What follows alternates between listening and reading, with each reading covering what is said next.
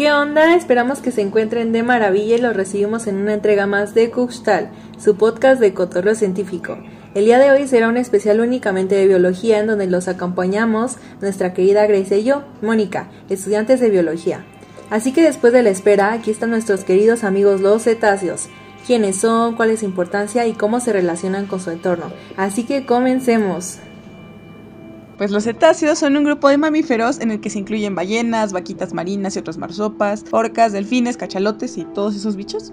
Y pues están completamente adaptados a la vida acuática. En general todos los cetáceos tienen cuerpos hidrodinámicos, si ven tienen como estas formas como de torpedo, y tienen extremidades anteriores o lo que vienen siendo sus brazos, pues convertidas en aletas. Pues todos también tienen este, en su colita tienen una aleta caudal que está dividida en dos lóbulos, que es para propulsarse en el agua. Hay algunos bichos como las orcas, delfines y unas ballenas que tienen una aleta dorsal, que es lo que les ayuda a mantener el equilibrio y no darse la vuelta cuando hacen movimientos bruscos. Además tienen sus fosas nasales, que les llaman espiráculo, las tienen en la parte parte arriba de la cabeza porque como les dije son mamíferos, entonces tienen que respirar con sus pulmones. Y para evitar tener que sacar toda la cabeza del agua y nada más sacar un cachito, pues tienen el espiráculo en esta parte de arriba de la cabeza. En el mundo se conocen aproximadamente 85 especies de cetáceos y pues la mayoría son de agua salada, aunque hay algunas especies de delfines que son de agua dulce, como no sé si conocen al delfín rosa del Amazonas, pues esa es una de esas especies de agua dulce. Yo no había escuchado nada acerca de esos delfines, pero tengo entendido que estos mamíferos van a contar con características demasiado particulares que van a ayudar a determinar, pues en este caso, su importancia, su implicación ecológica y algo muy, muy importante que debemos recalcar es que no todos se van a comunicar ni alimentar de, de la misma manera y de allí va a originarse su clasificación. Justamente, o sea, tenemos dos grupos de cetáceos los misticetos o cetáceos con barbas y pues estos se alimentan por filtración. Entonces lo que hacen es abrir la boca, meter un montón de agua, cerrar la boca, sacar el agua y las barbitas como que agarran toda la comidita. Estos animalitos eh, tienen algo muy interesante porque son los misticetos los que cantan. No sé si alguna vez han escuchado que las ballenas cantan y se comunican por medio de cantos, pues las ballenas son misticetos. Está súper elaborado este método de comunicación. Claro, un ejemplo donde podemos observar esto y sobre todo todas estas peculiaridades es en la película de Buscando a Nemo, donde ocurre una escena en la que los personajes van a intentar imitar estos cantos hablando en cetáceo y también al ser ingeridos van a quedar atrapados en estas barbas necesarias para la filtración. Las utilizan para filtrar plancton, que va a ser un conjunto de organismos pequeñitos que se van a encontrar en una forma de capa y siempre van a estar suspendidos en la superficie del agua, y otros peces demasiado pequeños. Pero claro, esto solo va a aplicar para los misticetos. Ya mencionando esto, tengo una pregunta. ¿Es cierto que la ballena azul es el organismo más grande del mundo? Depende. pues mira, la ballena azul tiene sus poderosísimos 29 metros. Um, entonces, lo que vienen siendo como 97 subways más o menos, ya que si recordamos que la vaquita marina, el cetáceo más pequeño que ya mencionamos en nuestro podcast anterior, venía midiendo unos, mm, unos 5 subways nada más. Ándale, entonces tienes a la ballena azul con sus 97 subways de largo, ¿no? Y pues es un animalón muy pesado, entonces, o sea, si tú tomas en cuenta como toda la masa del animal, sí es el más grande en cuanto a masa. Si tú nada más estás tomando en cuenta el largo del animal, que les digo que es de 29 metros, en realidad no es el más grande del mundo. Hay una medusa llamada medusa melena de león que con todos sus tentáculos anda pasando los 30 metros normalmente. Ay, qué interesante. Creo que sería ahí como más cuestión de perspectivas y ver qué nos importa más. Si qué tanto va a pesar y va a abarcar en el espacio ese animal o si va a abarcar aspectos más grandes como la longitud, que en este caso sería el, las medusas. ¿Y qué me podrías decir de la siguiente parte de la clasificación? Ah, bueno, el otro grupo de cetáceos son los odontocetos o cetáceos con dientes como delfines y orcas. No sé si han visto cuando comen y eso, que tienen sus dientes tal cual como dientes, no como barbas. Pues son estos bichos. Generalmente se comunican por medio de chillidos, pero no están ni cerca de ser tan complejos como los cantos de las ballenas. Aunque los odontocetos tienen como su propia gracia, que es que ecolocalizan. Pues a mí la verdad siempre me habían dado miedo esos cetáceos con dientes, pero qué bueno que tomaste esto de ecolocalizar. Ya mencionamos que además de los mursis, algunos cetáceos van a utilizar este mecanismo para identificar los elementos que conforman su entorno y esto les va a ayudar muchísimo a realizar sus actividades vitales. Pero, a diferencia de los murciélagos, ellos van a utilizar una capa de grasa conocida como melón, que se encuentra entre sus fosas nasales y la punta del hocico. Esto les va a ayudar para percibir las señales propagadas en forma de onda y así tanto cazar, como identificar obstáculos. Pueden darse una vuelta en el episodio anterior para recordar pues un poquito de aspectos más físicos y alguna que otra preguntita que nos respondieron algunos expertos. Fíjate que esta cuestión de, de, la ecolocalización en cetáceos a mí me llama mucho la atención porque yo considero que es súper relevante para sus interacciones con los humanos. Todo el tiempo están escuchando embarcaciones turísticas, sonares, estos buques de investigación oceanográficos y pues muchísimas cosas que pueden interferir con esta ecolocalización, porque pues hay que recordar que los choques con embarcaciones eh, son uno de los principales problemas para la conservación de los cetáceos. Obviamente aparte pues de la contaminación y destrucción de sus hábitats. Sí, de hecho muchos aspectos que ya mencionaste ocurran en gran medida por esta constante alteración del ambiente marino. Esto va a desencadenar a gran escala modificaciones tanto en sus rutas migratorias, en los comportamientos sociales de estos individuos, en su alimentación. Y siento también que cuando se habla de contaminación del mar, la mayoría de las personas piensan automáticamente en toda esta basura que generamos y va a terminar en los mares, pero muy pocas veces pensamos en otros tipos de contaminación, como sería el caso de la contaminación auditiva, y esto que tanto va a repercutir en la comunicación y en el desplazamiento de aquellos animales que van a requerir este mecanismo de propagación del sonido. Bueno, yo tengo aquí una dudísima sobre tal cual la ecolocalización de los cetáceos y, su relación con la contaminación sonora. Si los barcos están pasando todo el tiempo a cualquier hora del día cerca de donde viven los cetáceos que ecolocalizan, ¿estos barcos pueden afectar sus patrones de sueño o estas cuestiones como tal cual fisiológicas? Claro que sí, va a afectar bastante y podríamos poner un ejemplo, ya que esta exposición constante al ruido se podría catalogar como una especie de estrés y un ejemplo similar relacionado a nosotros sería como cuando olvidamos cerrar nuestra llave de manera correcta y escuchamos ese goteo constante o también cuando escuchamos las manecillas del reloj Prácticamente estos son sonidos muy tenues, pero que en gran medida podrían alterar nuestro ciclo de sueño.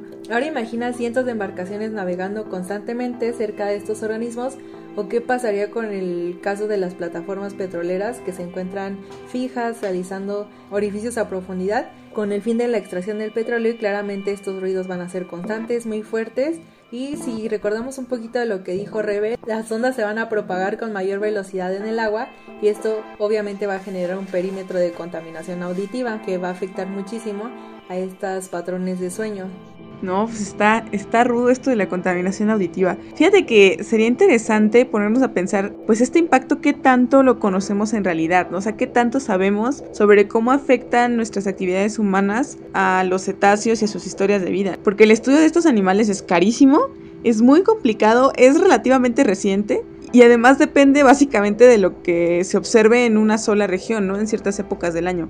Pensemos en la vaquita marina, que se descubrió hace más o menos 100 años, menos de 100 años, y que no tenemos suficiente información sobre ellas porque de 100 años para acá redujimos su población de más de 100, 150 vaquitas marinas a menos de 10 individuos actualmente. O sea, prácticamente se está extinguiendo antes de que podamos estudiarla al 100%.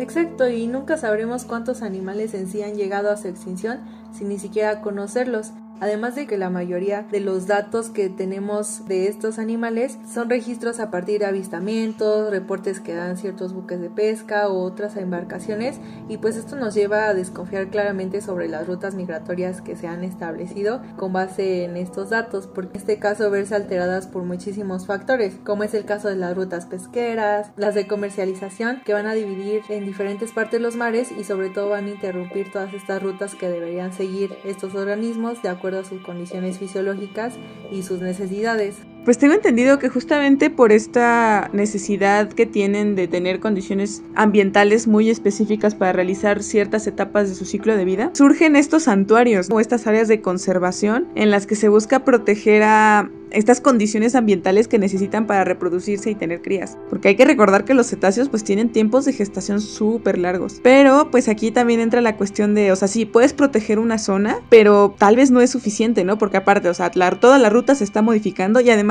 en las zonas que estás conservando, si realizas actividades como el ecoturismo, pues no sabes en realidad cuánto estrés le estás provocando a los bichos. Porque pues vas a meter lanchas, vas a meterle personas y además entra otro factor que es qué tan peligroso es acostumbrar a los cetáceos a su contacto con humanos, estas regiones donde pues pasan etapas vulnerables de su vida como es ya tal cual tener las crías.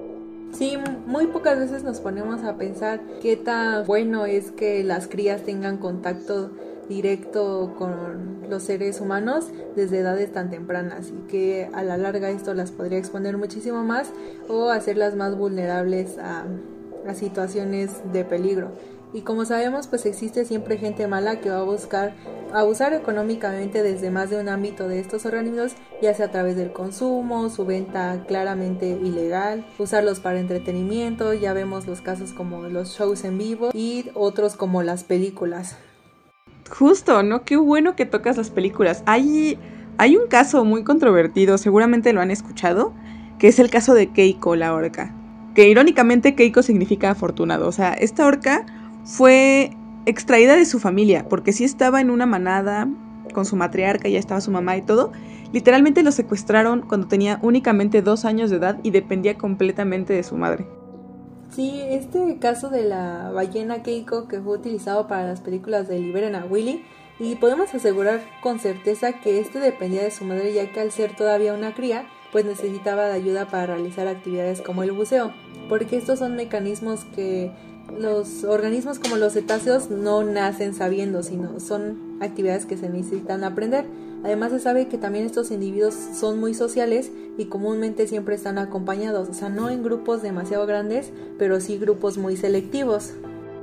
Justo, o sea, además de que se la llevaron de bebé, que no sabe, que no pudo aprender muchas cosas que tenía que aprender de las otras orcas, pues aparte, ¿no? O sea, estaba sola. Y el dueño, de hecho, el, dueño de Reino Aventura, porque Keiko vivía en México, muchísimo tiempo vivió en la Ciudad de México, ¿no? Que Reino Aventura ahora es Six Flags.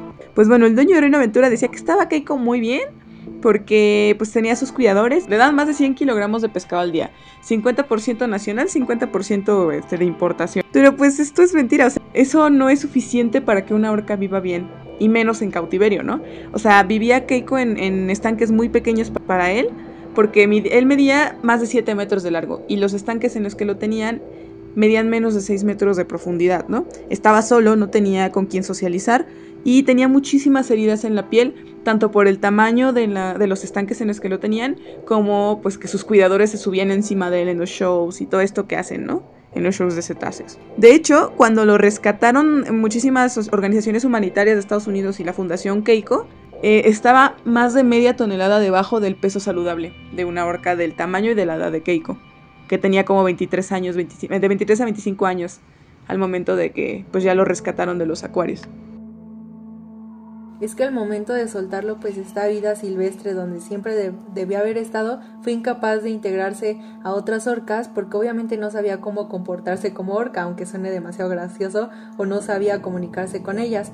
Y a pesar de que los Personas que lo entrenaban le enseñaron a tanto a evitar las embarcaciones, descender para bucear y otros tipos de habilidades físicas necesarias, nunca tuvo un desarrollo social, por lo tanto siempre volvía a la costa, siempre buscaba lo único que conocía, que en este caso solo éramos nosotros. Sí, aparte, otra, otra cosa que a mí me da muchísimo coraje del caso de Keiko en específico, es que, ¿cuál es la ironía de que utilizaran a esta orca? que estuvo en cautiverio más de 20 años en condiciones terribles en parques de atracciones, fuera la protagonista de una película, no, bueno, no de una, de tres películas que tratan sobre un niño que quiere liberar a una orca que está injustamente en cautiverio en parques de atracciones, ¿no? O sea, se me, parece ridículo. Y aparte es muy triste que tardaran tanto la sociedad civil como muchísimas organizaciones que en el momento en el que salió Liberen a Willy empezaron a meter peticiones y a moverse por todos lados, tardaron más de 10 años en poder lograr que Keiko saliera de los parques de atracciones. O sea, de tratar de darle al menos un, un o sea, que una parte de su vida pues la viviera bien. Sí, muchas cosas no fueron consideradas y también podemos pensar que en esos 10 años pues cientos de animales fueron también extraídos, explotados y todos utilizados para diferentes tipos de consumo. Según yo sé, desde 1986 la caza de las ballenas se había prohibido de manera internacional, pero pues aún así países como Japón, Noruega, entre otros siguen realizando esta sustracción y comercialización de productos afines, pero lo bueno es de que desde el 2018 en el caso de México se prohibió el uso de mamíferos marinos para el entretenimiento. Entonces lugares como Six Flags o el famoso Reino Aventura, la antigua casa de Keiko, pues contaban ya con algunos shows actualmente que ahorita ya no pueden utilizar estos animales. Ay, no, eso está padrísimo, la verdad, porque pues sí, pues ahorita les vamos a hablar un poquito más sobre, sobre cómo, cómo son socialmente estos animales, pero sí, cualquier animal que esté en cautiverio ya, ya representa un problema. Y aparte, o sea, el caso de Keiko no es el único caso famoso que tenemos de explotación de estos cetáceos en cautiverio. Hay un caso también que me hace enojar muchísimo, que fue de una investigación de la NASA. La NASA hizo una investigación en un delfinario con tres delfines. Tenían dos hembras y un macho y lo que querían era ver si llegaran a hacer contacto con vida extraterrestre, pues cómo los humanos podrían comunicarse con ellos. Entonces, ¿qué pasa? Pues había una señora que no era científica, no tenía ningún tipo de preparación científica, pero decía que según esto le gustaban los delfines, entonces pues la contratan en el delfinario y la meten a una casa que estaba medio inundada donde vivía con los delfines, ¿no? Esa señora se llamaba eh, Margaret Lobat. Pues bueno, ¿no? Ya está viviendo con los delfines y ella trabaja específicamente con el macho que se llama Peter. Entonces ella trata de, hacer que el delfín le diga hello Margaret y trata de enseñarle a hablar como tú le enseñarías a hablar a un bebé, ¿no? Va notando eh, dos veces al día pues los avances que hace el delfín, ¿no?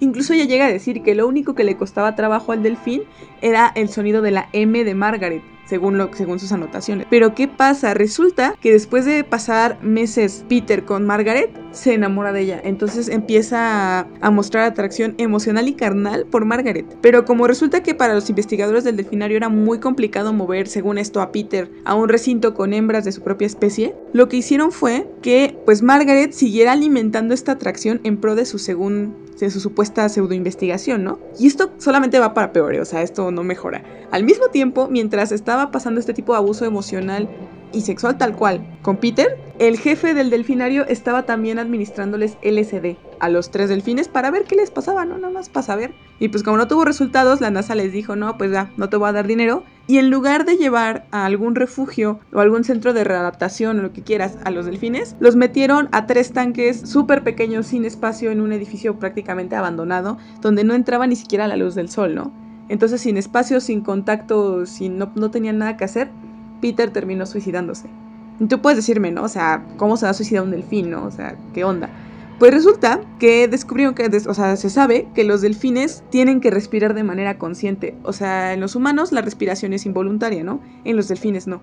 Entonces Peter literalmente decidió dejar de respirar por las condiciones tan precarias en las que lo tuvieron. No, eso suena terrible y creo que son temas bastante delicados y sobre todo controversiales donde podemos observar el porqué este boom actual de la bioética y sobre todo el uso de animales. Todo es bastante cuestionable y más allá de la salud física siempre debemos considerar tanto la salud mental de otros animales y siempre tener claro que para algunos la interacción social es indispensable. Se sabe que algunos cetáceos van a presentar cierta inteligencia emocional porque las situaciones de estrés en las que se limita su espacio o interacción pues van a tender a incrementar el cortisol que les van a generar muchísimo desgaste físico y mental, como es el caso de Peter. Y a pesar de que existen centros de reintegración y adaptación que son muy importantes para el papel de la conservación, muchos casos particulares donde los individuos realmente lo necesitan como lo fue Peter no tuvieron acceso a ello, entonces ahí también hay que buscar que si se van a tener estos centros de reintegración se utilicen de forma adecuada. Pero considero mejor que para evitar todas estas situaciones como la de Keiko y cientos más que no tuvieron este alcance global, es necesario desde un inicio evitar el saqueo de las especies y el uso de otros organismos, porque al fin y al cabo todos tenemos los mismos derechos al ser habitantes del mundo. Justamente, ¿no? Y aparte, pues ya tal cual en la investigación científica, pues obviamente no priorizar la investigación, ¿no? O sea, priorizar el bienestar del animal que estás, del que te estás aprovechando. Fíjate, que hay un caso muy interesante que es el de la India. En la India eh, está prohibido tener delfines en cautiverio porque reconocen que su, esta cuestión social, emocional e inteligencia de los delfines los convierte en personas no humanas y cuentan exactamente con los mismos derechos que los ciudadanos de la India. O sea, eso para mí es fantástico, ¿no? O sea, debería ser así con todos los animales en todo el mundo, la verdad. Y pues sí, o sea, lo que menciona Mónica es súper, súper importante. Esta parte de que los animales no son objetos y no son entretenimiento para los seres humanos. Simplemente son nuestros compañeros en el planeta y pues es nuestro deber protegerlos y respetarlos, en fin de cuentas. Y pues sí es muy importante rescatar que al ser habitantes del mundo todos tenemos que protegernos y respetarnos para generar un ambiente de armonía donde todos podamos convivir de la manera adecuada y nuestra interacción no afecte a otros organismos. Y además, o sea, lo que, lo que hace todavía peor que nosotros estemos poniendo en riesgo a los cetáceos es que no solamente coexisten con nosotros en el mundo, ¿no? Además nos prestan muchísimos servicios ecológicos. De hecho, el papel ecológico de los cetáceos nos va a permitir toda esta gran variedad y riqueza, sobre todo de nutrientes, a través de sus heces. Como consumen muchísima cantidad de alimento, pues obviamente van a procesar más y los nutrientes van a quedar en el agua y eso nos va a ayudar muchísimo a la producción tanto de algas marinas y también el aprovechamiento de plancton en especies de importación económica. Aquí tenemos el caso de los camarones que se va a regular muchísimo su densidad poblacional y pues nos van a permitir estabilizar las poblaciones a través de estos nutrientes, consiguiendo el tamaño adecuado y una reproducción exitosa. Esto pasa en algunos estados costeros de México. Ya para finalizar, pues hay que recapitular, ¿no? Entonces ya sabemos que los cetáceos son mamíferos marinos, que hay muy chiquitos, como de un metro y medio, muy grandes, de 29 metros. algunos se colocalizan, los odontocetos se colocalizan, los bicicetos cantan, y en general, pues el papel de los seres humanos en su historia de vida es importante, ¿no? Porque podemos afectar su ecolocalización, su comunicación por cantos, podemos afectar este, sus, rutas migratorias, sus historias de vida al estorbarles a modificar su ambiente. Y algo muy, muy interesante que nos comentó Mónica, pues es esta cuestión de que son animales sociales hay casos, ¿no? De que hay delfines jóvenes que forman pandillas y se van a pelear con otros delfines, ¿no? O cuestiones así que son de una sociedad muy compleja. O sea, cuestiones así que están muy, muy rudas y muy, muy pesadas. Muchas veces el desconocer tanto cómo piensan otro tipo de organismos nos va a dificultar en comprender al 100% cómo funciona su sociedad y sobre todo manejar su salud mental. Hay que también, o sea, y toda esta cuestión de la salud mental y emocional, pues es lo que hace todavía más necesario que existan leyes que regulen y ojalá que prohibieran todo el manejo de cetáceos y de muchísimos animales en cautiverio. O sea, toda la cuestión social, el espacio que necesitan, el tipo de comunicación que tienen, todo esto, pues no se puede llevar a cabo correctamente en cautiverio. Entonces no únicamente estamos abusando a los animales en el sentido de cosificarlos y verlos como una atracción, sino que físicamente están abusando de ellos las personas que tienen los delfinarios o que los tienen encerrados en estas jaulas y en realidad pues no pueden vivir su vida plenamente. Esto fue el episodio de hoy. Esperamos que toda esta información permita la reflexión sobre estos temas y analicemos el peso de nuestra intervención en la vida de otros organismos. En este caso se despide Mónica y Grecia y nos vemos en el próximo episodio. Adiós.